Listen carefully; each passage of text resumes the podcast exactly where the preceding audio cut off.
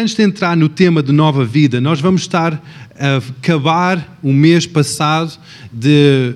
Houve um, uma série que eu, que eu estava a desenvolver quando, Jesus, quando estava a abordar o tema de Jesus é o centro, em que, eu, em que eu abordei várias formas em que Jesus foi mencionado, vários aspectos, facetas de Jesus, mencionado nos quatro evangelhos. Eu iniciei com Jesus é o Rei dos Reis, como é, foi falado no livro de, de Mateus. E depois Jesus é o servo, como é referido em Marcos. Em Lucas, Jesus é o homem perfeito. Eu falei isso semana passada. E hoje eu vou falar acerca de Jesus, o Filho de Deus. E vamos estar a ficar somente no livro de João hoje, em que, em vários aspectos, Jesus mostrou que ele era Filho de Deus, ou era Deus aqui na terra, neste Evangelho. Mas o que que salienta mais, o que que eu gosto de referir mais, é algo que Jesus, uma expressão que ele repetiu várias vezes, sete vezes ao longo deste Evangelho, foi o aspecto de eu sou. Ele trouxe uma definição de quem ele era, quem ele é. Ele não, ele não estava inseguro na sua identidade, mas ele diz: Eu sou isto, eu sou aquilo. E quando o povo de Israel ouve uma palavra eu sou, os seus ouvidos ficam em pé, uh, o cabelo fica em pé. Porquê? Porque foi como Deus revelou a, a, Moisés. Deus, Moisés perguntou: Ah, mas qual é que é o teu nome? E Deus, o meu nome é Eu Sou ponto final. Ele não disse eu sou a vida, eu sou a paz, eu sou. Não. Deus disse: meu nome é eu sou. Eu sou. É por isso que quando o povo judeu começa a ouvir Jesus dizer: olha, eu sou, eles pensam: o que é que se passa aqui? Quem está a usar essas frases? Quem está a usar essa expressão tão divino, tão um, único? Quem está, quem está a, a ousar a falar assim? E Jesus começou a explicar quem Ele é. Primeira, primeira eu sou, é eu sou o pão da vida. Nós celebramos agora aqui a ceia, nós, pão da vida, em que em João 6,35 fala acerca diz que eu sou o pão da vida.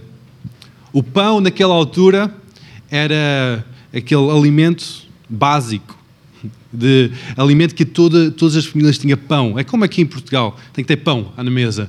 Eu, às vezes, eu, no início do casamento, eu, eu, não, eu não tinha esse hábito de ter sempre pão à mesa. Mas rapidamente aprendi que uma boa mesa portuguesa tem que ter pão, por vezes queijo, outras vezes azeitonas, mas tem que ter pão. Tem que ter pão na, mesa. Se não há pão na mesa, qualquer coisa se passa. Não se pode faltar pão e água numa mesa portuguesa. Por isso que, uh, para o povo hebraico, era a mesma coisa. Tem que estar sempre pão. Talvez para um povo brasileiro é mais arroz, o povo chinês é mais arroz, uh, mas para, para o povo hebreu, para os portugueses também, pão era essencial. Quando Jesus diz eu sou o pão da vida, ele está a falar da coisa mais básica, a coisa que cada pessoa sabe, que cada família tem que ter esse alimento na sua comunhão, na sua vivência, tem que ter pão. Pão é aquele que também relata para o maná que veio do céu. Em que Deus, quando decidiu alimentar o seu povo no, no deserto, Ele não disse, disse: Olha, vou mandar uns bolinhos de chocolate. Ah, eu vou mandar ali do céu um, uns hambúrgueres, ou até uns falafels, ou até um kebab, ou qualquer. Não, isso não. Eu vou mandar maná do céu, pão, pão do céu, uns floquezinhos. E que aquele pão podia-se alimentar, era um pão sobrenatural em que podias alimentar uma pessoa, em que aquele pão até foi dado para, para Elias quando ele estava no deserto, pãozinho também, que alimentou durante muitos dias somente aquele pão divino. Em que quando Deus, através de Jesus, disse que eu sou o pão da vida, ele está a dizer: olha, eu sou o vosso suprimento, eu sou o vosso sustento, eu sou aquele elemento básico na tua vida mas sem esse elemento básico na tua vida, a tua vida não faz sentido. Fica incompleto. E para nós, Jesus é isso, é aquele pão da vida. Como é que nós recebemos esse pão da vida? Somente agarrando e comendo. Não há grande ciência. Não há grande ciência. O povo de Israel, quando estava no, no deserto, desceu o maná. O que é que eles tinham que fazer? Tinham que sair das suas tendas, buscar o maná, levar para a sua tenda e comer. Quando nós queremos receber este pão, conhecer mais acerca deste pão da vida, não é preciso ir para uma escola bíblica, não é preciso estudar hebraico e grego e aramaico, não. É preciso somente agarrar a Bíblia e começar a ler, começar a comer, começar a, comunhar, comungar com Deus. Começar a dizer, ok, Deus, eu vou receber as tuas verdades em mim. É tão simples quanto isso. Jesus não estava a tentar a criar uma nova religião, estava a criar um relacionamento íntimo e individual. A seguir, no, em João 8, versículo 12, Jesus está a dizer que eu sou a luz do mundo. Logo ali, quando o povo judeu vê, eu sou a luz do mundo, luz do mundo, ai, isso, mais uma heresia que Jesus está a declarar que eles começam a lembrar nos primeiros versículos de, de Torá, em que Deus está a dizer: No princípio tudo estava vazio, e depois Deus diz: haja luz. Em que Jesus está a dizer: Eu sou a luz do mundo. A luz é algo que nós não conseguimos tocar, conseguimos ver a evidência, mas não conseguimos tocar. Mas a luz é algo que traz verdade que quando, quando acende uma luz, tudo que é podre, tudo que é, não é bonito é exposto e tudo que é bonito é exposto também. É, há uma verdade exposta em que nós sabemos o que é que está certo e o que é que está errado. Quando nós chegamos perto de Jesus, começamos esta intimidade com Ele, recebemos a Sua luz sobre a nossa vida. Ele vai começar a separar as águas. Ele vai começar a dizer: Olha, querido, isto que tens estado, este hábito que tens tido diariamente, esta forma de falar, esta forma de gozar, pá, isto, isto, não, não, isto, isto, não, não, não faz parte de quem eu sou. Não faz parte de minha evidência. E essa luz da vida vai começar a brilhar em nós. Mas só brilha quando nós dizemos: Jesus, eu quero esta intimidade contigo. Jesus, eu quero. Mesmo estando na igreja há muito tempo, sendo cristãos, nós podemos dizer: Deus, ok, eu não quero que tu brilhes na minha vida. Eu vou, vou estar na igreja, de vez em quando eu vou receber essas palavras, vou até levantar as mãos, mas a tua luz, ok, está lá, mas não tem acesso ao meu coração. E essa luz só brilha na nossa vida quando nós deixamos. E quando nós dizemos que Jesus, eu quero que a tua luz brilhe na minha vida, nós vamos começar a ter o nosso nossa mente aberta, nosso coração aberto para que esta luz brilhe e traz ordem. E nós vamos dizer: epá, eu nunca pensei desta forma. Eu nunca pensei que a minha vida podia estar em pecado. Eu sou tão perfeito, nunca podia. Como é que é possível? Quando nós começamos a deixar Jesus brilhar na nossa vida, nós vamos começar a ver que há certas áreas da nossa vida que estão em pecado e que não estão realmente bem. Por isso nós temos que trazer essa, essa ordem divina. Quando nós temos luz, a luz de Deus, nós recebemos a paz divina sobre nós. Eu, eu lembro tantas vezes quando eu quando pago as luzes, há um certo pânico que entra nas nossas vidas, porque nós não conseguimos ver nada. Que, é vou tropeçar, vou cair, o que é que está à minha frente? Há um certo medo. Não há paz quando há trevas. Quando nós acendemos a luz, ah, já há paz, já conseguimos ver e, evitar cair em certos buracos. Por isso que quando a luz de Deus brilha sobre a nossa vida e deixamos que esta luz brilhe sobre a nossa vida, nós vamos começar a receber a paz divina porque vamos ver que realmente há certas coisas na nossa vida que nós temos que evitar para não, para não haver um, falhas na nossa vida. A terceira declaração que Jesus fez, grande eu sou, declarou em João 10, diz que eu sou a porta. Eu sou a porta. É interessante porque Jesus, nós pensamos, ah, Jesus era pescador. Não, não, Jesus não era pescador. Ah, Jesus era o Filho de Deus. Sim, era o Filho de Deus, mas ele tinha uma profissão também. Ele, eh, ele só começou o seu ministério aos 30 anos. Significa que até, até aos 30 anos ele estava a fazer um negócio do seu padrasto, não é pai biológico, é seu padrasto aqui na terra, que é José. E eu estava a fazer a sua profissão de José, que era ser carpinteiro. Ser carpinteiro era aqui que o José tinha, ele tinha uma, uma carpintaria. Então, quando Jesus está a dizer, eu sou a porta, ele estava muito habituado a portas. Provavelmente já tinha feito várias portas para várias pessoas um, na, ali na, na, zona onde ele estava a viver.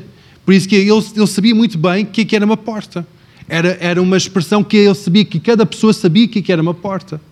Uma porta trava o acesso, mas também dá acesso. Quando nós, quando nós dizemos que Jesus, tu és a porta, nós estamos a dizer que não há outro caminho não há outra forma de proceder, não há outro um, caminho, não há outro acesso que eu vou ter à vida, a vida eterna, vida com Deus, além desta comunhão contigo, Jesus. Quando nós dizemos que Jesus, ok, eu aceito que tu és a porta, significa que eu não vou usar outras portas para chegar à felicidade.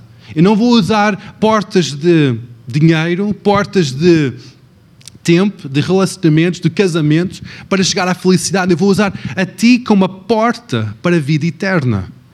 Isto faz sentido? Esta, esta analogia que Jesus fez de eu sou a porta, é que significa que não há outra forma de chegar a Deus. Não há outro acesso a Deus Pai. Em João 10 também, versículo 11, Jesus diz aqui que eu sou o bom pastor. Isto remete-nos depois a uma expressão em Isaías 53, em que o profeta diz assim que todos nós somos como ovelhas desgarradas, sem pastor. Nós podemos pensar, ah, eu tenho um rumo na vida, ah, eu tenho uma forma de, de proceder, eu tenho uma segurança em mim próprio, eu faço parte de uma família até boa, eh, tenho até um apelido de bem, mas Todos nós, toda a humanidade, é como se fosse uma ovelha desgarrada, sem pastor, à procura de um pastor, à procura de alguém que a orienta, que traz provisão, traz proteção, traz consolo, cura e transforma as suas vidas. E Jesus, quando está aqui a dizer que eu sou o teu bom pastor, Jesus também, ele, quando estava a falar acerca de bom pastor, ele deu um exemplo de, de um rebanho de 100 ovelhas, em que um dia uma ovelha se desviou. E ele, esse bom pastor, deixou os 99 ovelhas em segurança para ir atrás de uma ovelha perdida, em que ele deu a sua vida, o seu tempo, cuidou, amou de uma ovelha significa que mesmo em qualquer sítio onde tu estás, quando eu estou, Deus cuida de ti. Deus ama-te, Deus ama-me, Deus está a olhar para nós, dizer como é que esta ovelha pode estar a fazer parte do meu rebanho. Eu quero ser o bom pastor, eu quero cuidar em perfeição de cada um. Eu quero um, trazer a, completo, ser completo, cada um, cada ovelha, ser, ser perfeito em mim. Quando nós submetemos a nossa vida ao bom pastor, nós recebemos proteção, recebemos rumo na vida, recebemos esta família maravilhosa, mas nós temos que dizer: não, eu quero estar submissa a esse pastor. Eu não estou a falar de um pastor de uma igreja, não. Eu estou a falar acerca de Jesus sendo o pastor da tua vida. Em que, sendo pastor da tua vida, significa que tem que haver uma rendição uma submissão completa à sua vontade, completa ao seu plano e à forma que ele vai fazer as coisas. Provavelmente aquelas ovelhas vão chegar a uma certa altura e dizer: Ah, eu não apetece acordar de manhã e sair do, do coral para ir ao pasto. Mas o pastor sabe que é bom acordar e sair do pasto para fazer a sua vida. Nós vamos ter que submeter certas coisas na nossa vida ao seu plano e à sua orientação. Isso é submeter a um bom pastor. É, não é somente dizer, ok, Deus, eu aceito como uma boa religião, em que tu podes ser um bom guia para mim, uma, um bom professor, que eu só vou assistir às aulas quando eu quiser. Não, eu sou a tua ovelha. Eu sou ovelha no teu rebanho. E tu és o meu pastor. Por isso que eu vou submeter tudo a ti. Toda a forma que eu planeio a minha vida, meu tempo, o meu raciocínio, vai ser tudo submetido a ti, porque tu és o meu bom pastor. As ovelhas sabem conhecer a voz do pastor.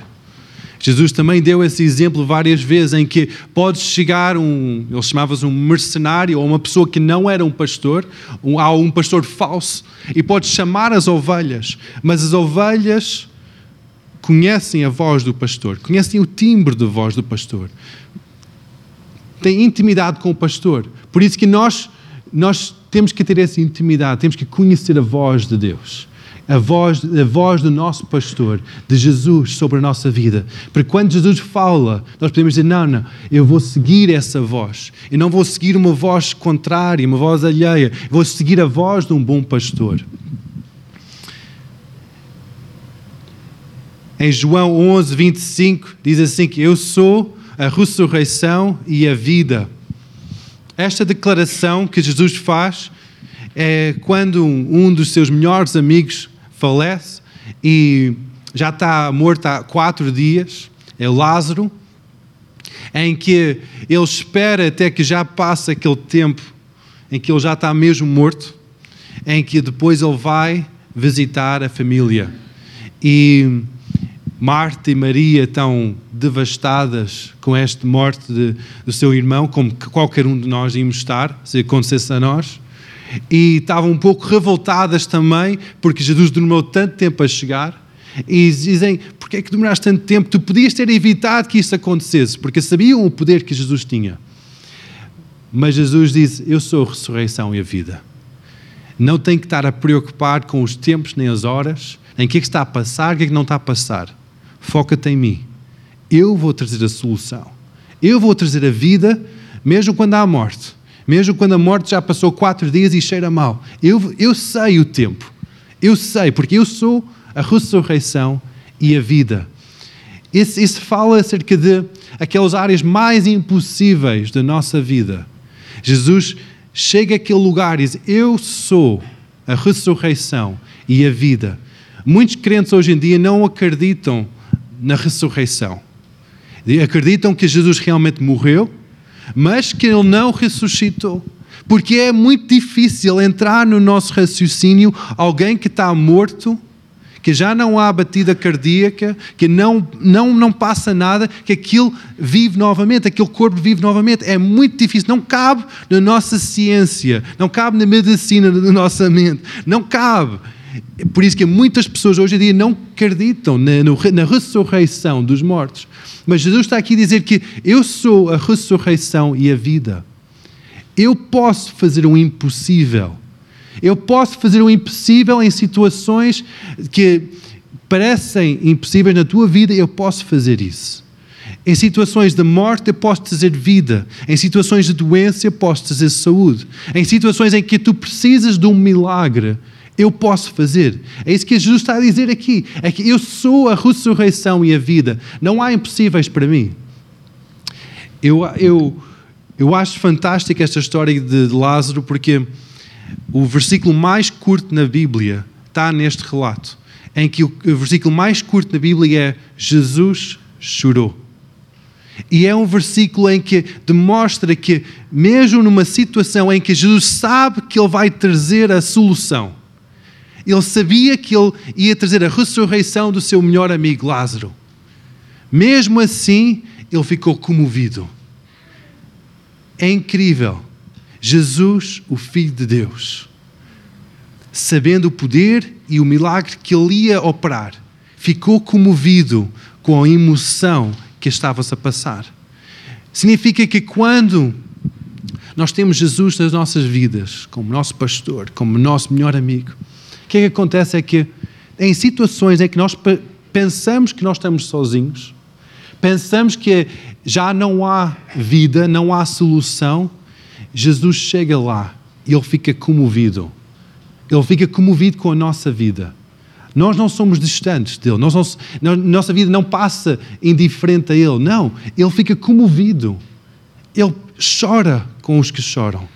Ele ri com quem ri.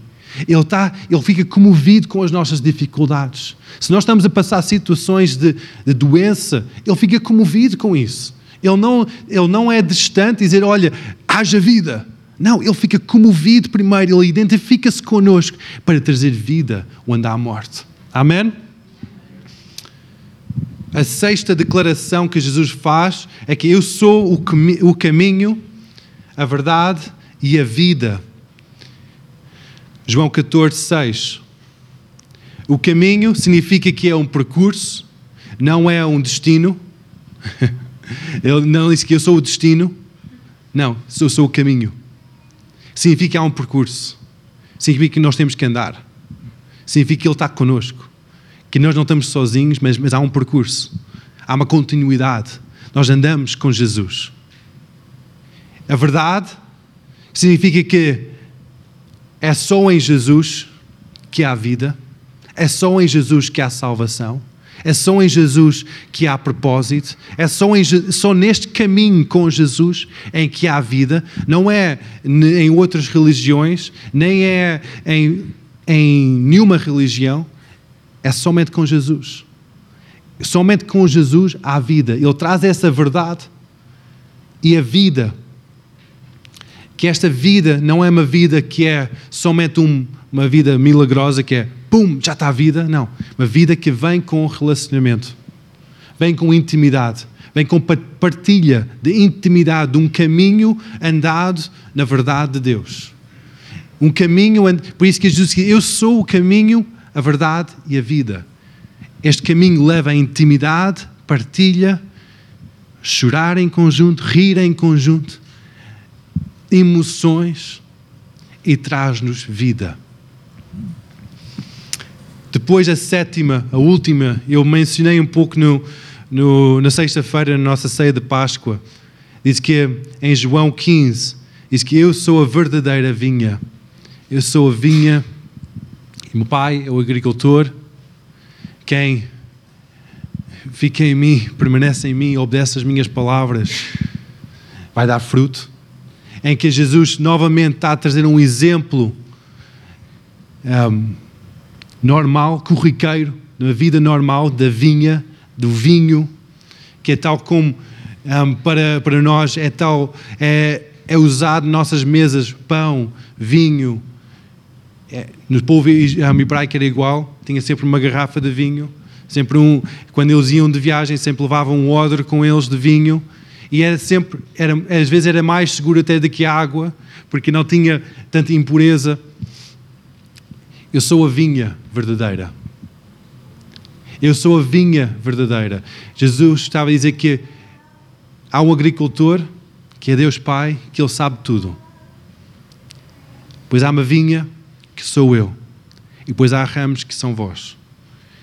Ele está logo ali a colocar a ordem certa. Ele tá, não está a dizer que Deus é as raízes e depois nós crescemos por cima. Não. Significa que às vezes Deus vai trazer uma tesoura de poda e cortar alguns ramos. Significa que às vezes Deus vai cortar algumas coisas na nossa vida que nós achamos até que estão a dar mais fruto.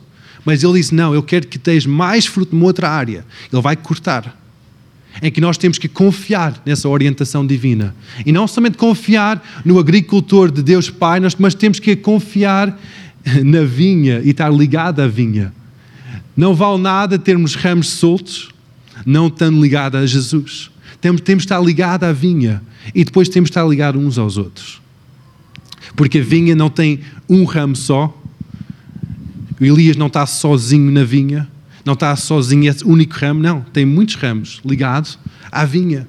Por isso que nós temos que estar ligados a Jesus, que depois, em torno, vai, vai nos ligar uns aos outros.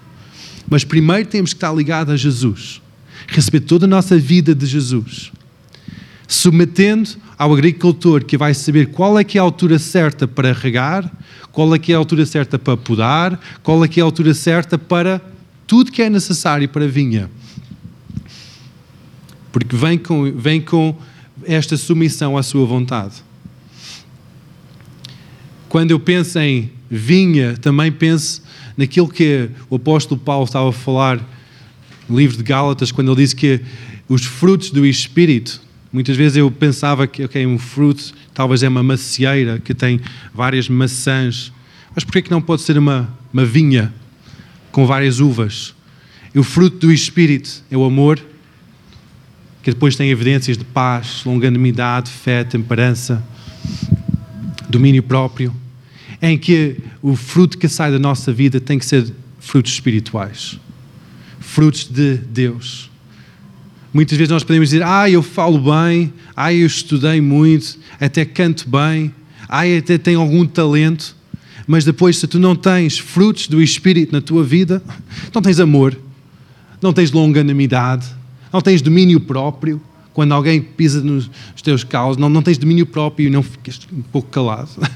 não tens domínio próprio, não tens temperança, bondade, não tens fé. O que é que te vale ter muito talento, mas não ter amor? O que é que te vale ter muita boa forma, mas não ter evidências do Espírito na tua vida? Uma vinha que está com fruto, nós estamos ligados à, à vinha de Jesus, nós vamos dar fruto. Mas se nós não estamos ligados, vamos dar coisas secas, ruins. Nós temos que estar ligados a Jesus. Temos que ter esta vida, esta nova vida fluir de nós. Há pouco, no início de, desta reunião, a Sílvia falou, leu uma passagem em João 20, em que relata este primeiro dia após a ressurreição de Jesus. Este primeiro dia, o domingo, que relata tudo o que está a acontecer, tudo o que aconteceu neste dia, em que, para terminar, eu só queria falar da última parte deste dia. É o final do dia, em que já tinha acontecido que Maria Madalena foi ao jardim, já aconteceu que Pedro e João correram para o jardim, para o túmulo, e eles voltaram um bocado assustados, que viram qualquer coisa, viram o túmulo vazio. Maria Madalena viu Jesus, pensava que era um jardineiro, mas depois disse: Não, eu sou Jesus. Voltou, ele voltou para junto aos discípulos. Os discípulos pensavam que ele era maluca, que tinha visto coisas. E de repente, estes discípulos, portas trancadas, cheios de medo, de eles serem os próximos crucificados. Cheios de medo, Jesus apareceu no meio deles. Ele não abriu a porta. As pessoas dizem que ele não, ele não abriu a porta porque ele era a porta. Há pessoas que dizem isso, mas ele apareceu no meio deles. Ele apareceu no meio deles. No meio de um grupo de homens e mulheres que estavam lá também, cheios de medo, a tremer de medo ele aparece no meio deles e ele diz duas vezes: Paz esteja convosco. Ele não diz logo a primeira coisa que ele diz: Olha, Pedro, porquê que fizeste isto? Porquê que negaste-me? Ele não vira para os 12 ou os 11 naquela altura: Porquê que vocês fugiram? Ele não vira para, para as mulheres: Porquê que vocês não cuidaram de mim como deve ser? Ele não começa logo a, a reclamar. Ele não começa até a trazer julgamento sobre o medo que eles estavam a sentir. Ele nem, nem, trouxe aquele sentimento, ah, porquê que vocês não tiveram fé? Eu disse que eu ia morrer e depois ia ressuscitar. Porquê que vocês não acreditaram em mim? Ele, ele não fez, ele não os condenou. Ele somente diz, paz seja convosco. Paz seja convosco. Ele diz isto duas vezes, paz seja convosco, porque ele queria fortalecer a sua fé. Queria trazer paz no meio de uma situação de medo, no meio de situação de angústia, em que nós podemos muitas vezes trancar-nos já a sete chaves. Nós podemos estar uh, com medo de que, que, que, é que vai acontecer. Mas Jesus aparece no nosso meio. Jesus aparece no meio de nós. Ele, ele não vai condenar-te.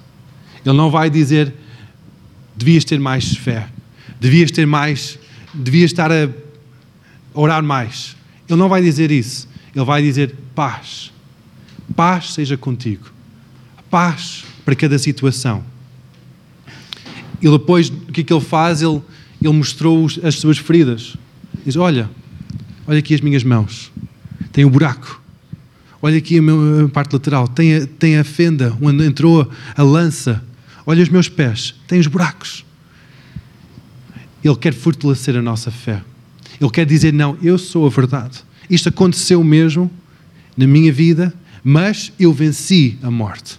Eu venci aquilo que estava a passar. Eu venci aquilo que os homens queriam condenar-me. Eu venci a morte para dar-vos vida.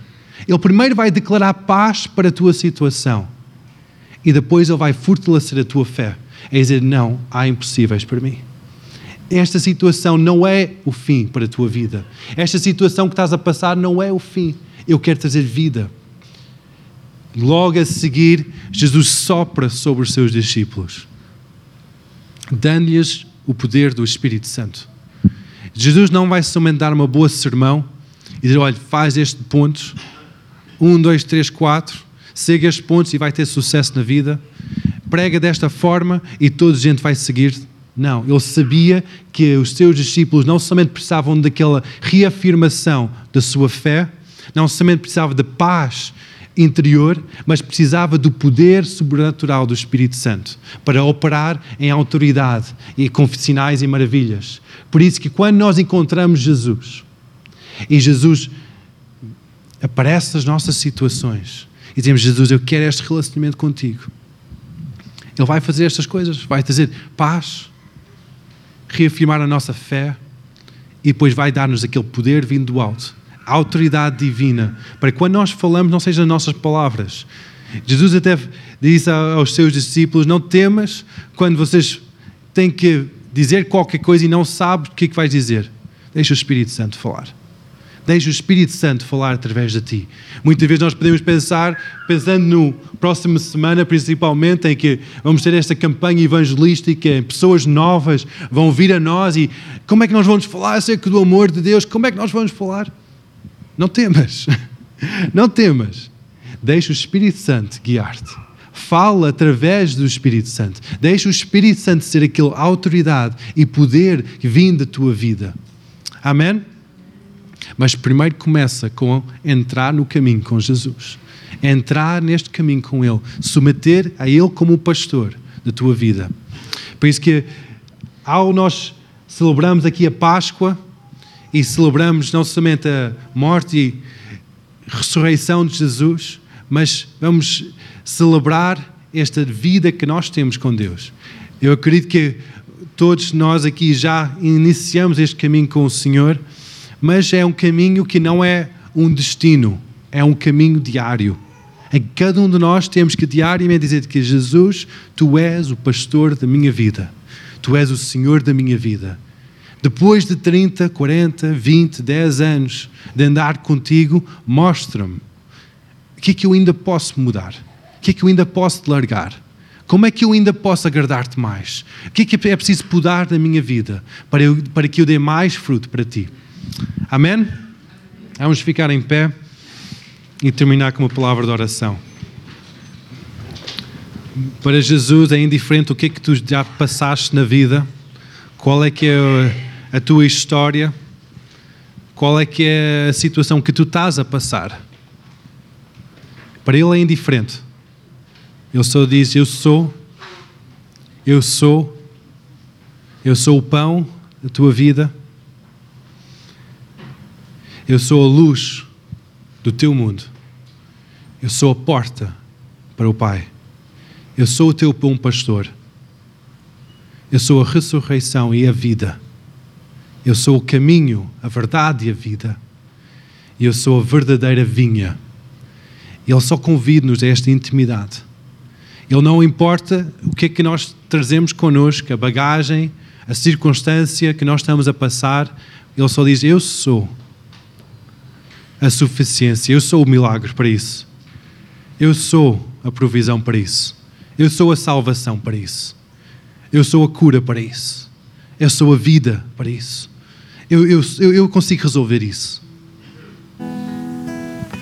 Entra em comunhão comigo. Entra em relacionamento comigo. Entra naquele lugar íntimo comigo. À minha mesa em que nós podemos partilhar vida. Em que podemos caminhar em conjunto. Por isso que hoje de manhã entregue o teu caminho para o Senhor novamente. Eis a Deus, eu quero que tu sejas o meu pastor. Eu preciso desta mudança na minha vida. Eu preciso desta identidade de, de tu, como Filho de Deus, a reinar sobre a minha vida. Porque há tantas áreas na minha vida que eu preciso de um milagre. E se tu consegues reconhecer algumas áreas na tua vida, só apresenta isso perante Jesus, o Filho de Deus, e dizer: Deus, Jesus, opera este milagre na minha vida. Se é na tua saúde, diz Deus, opera este milagre no meu corpo. Se é na tua família, nas tuas finanças, nas tuas amizades, no teu trabalho, diz Deus, opera este milagre. Eu preciso de ti. Eu rendo-me completamente aos teus pés. Tal como Maria derramou o alabastro aos pés de Jesus. Diz: Eu derramo a minha vida, meu bem mais precioso, aos teus pés. Diz a Deus: Eu quero esta intimidade contigo. Ensina-me a andar neste caminho da tua verdade e na tua vida.